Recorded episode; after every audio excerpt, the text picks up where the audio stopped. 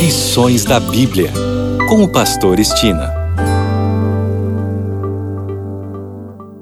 Olá, aqui é o Pastor Estina no seu programa Lições da Bíblia.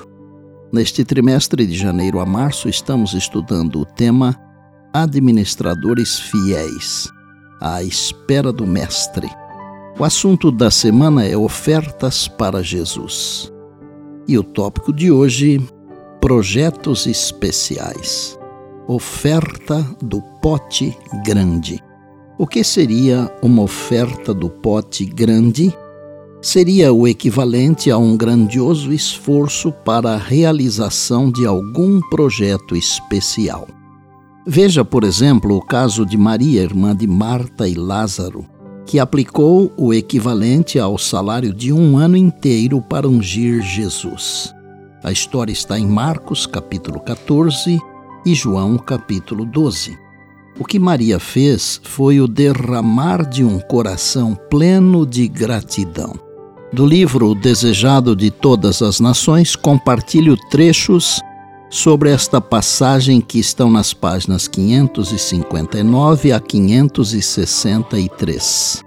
Em sua misericórdia, Jesus havia perdoado seus pecados havia chamado do sepulcro seu amado irmão e o coração de Maria estava cheio de reconhecimento.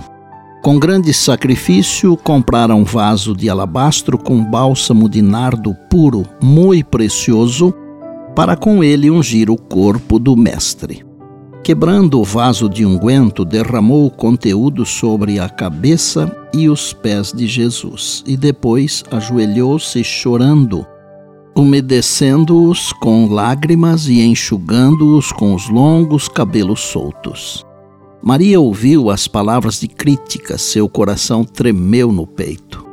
Temeu que a irmã a repreendesse por seu desperdício. Talvez o mestre também a julgasse imprudente. Sem se justificar ou apresentar desculpas, ela estava para se retirar dali quando se ouviu a voz de seu senhor. Deixai-a, porque a aborreceis. Viu que ela estava desconcertada e aflita. Sabia que nessa atitude ela havia expressado gratidão pelo perdão de seus pecados e acalmou sua mente. Erguendo a voz acima das vozes de crítica, disse: Ela praticou boa ação para comigo porque os pobres sempre os tendes convosco, e quando quiserdes podeis fazer-lhes bem, mas a mim nem sempre me tendes. Ela fez o que pôde, antecipou-se a ungir-me para a sepultura. Há outros episódios na Bíblia que mostram pessoas que se sacrificaram para aplicar na obra do Evangelho. Cito como exemplo a experiência dos crentes macedônios mencionados por Paulo em 2 Coríntios 8, 5, que diz que eles primeiro entregaram-se a si mesmos a Deus e depois os seus recursos.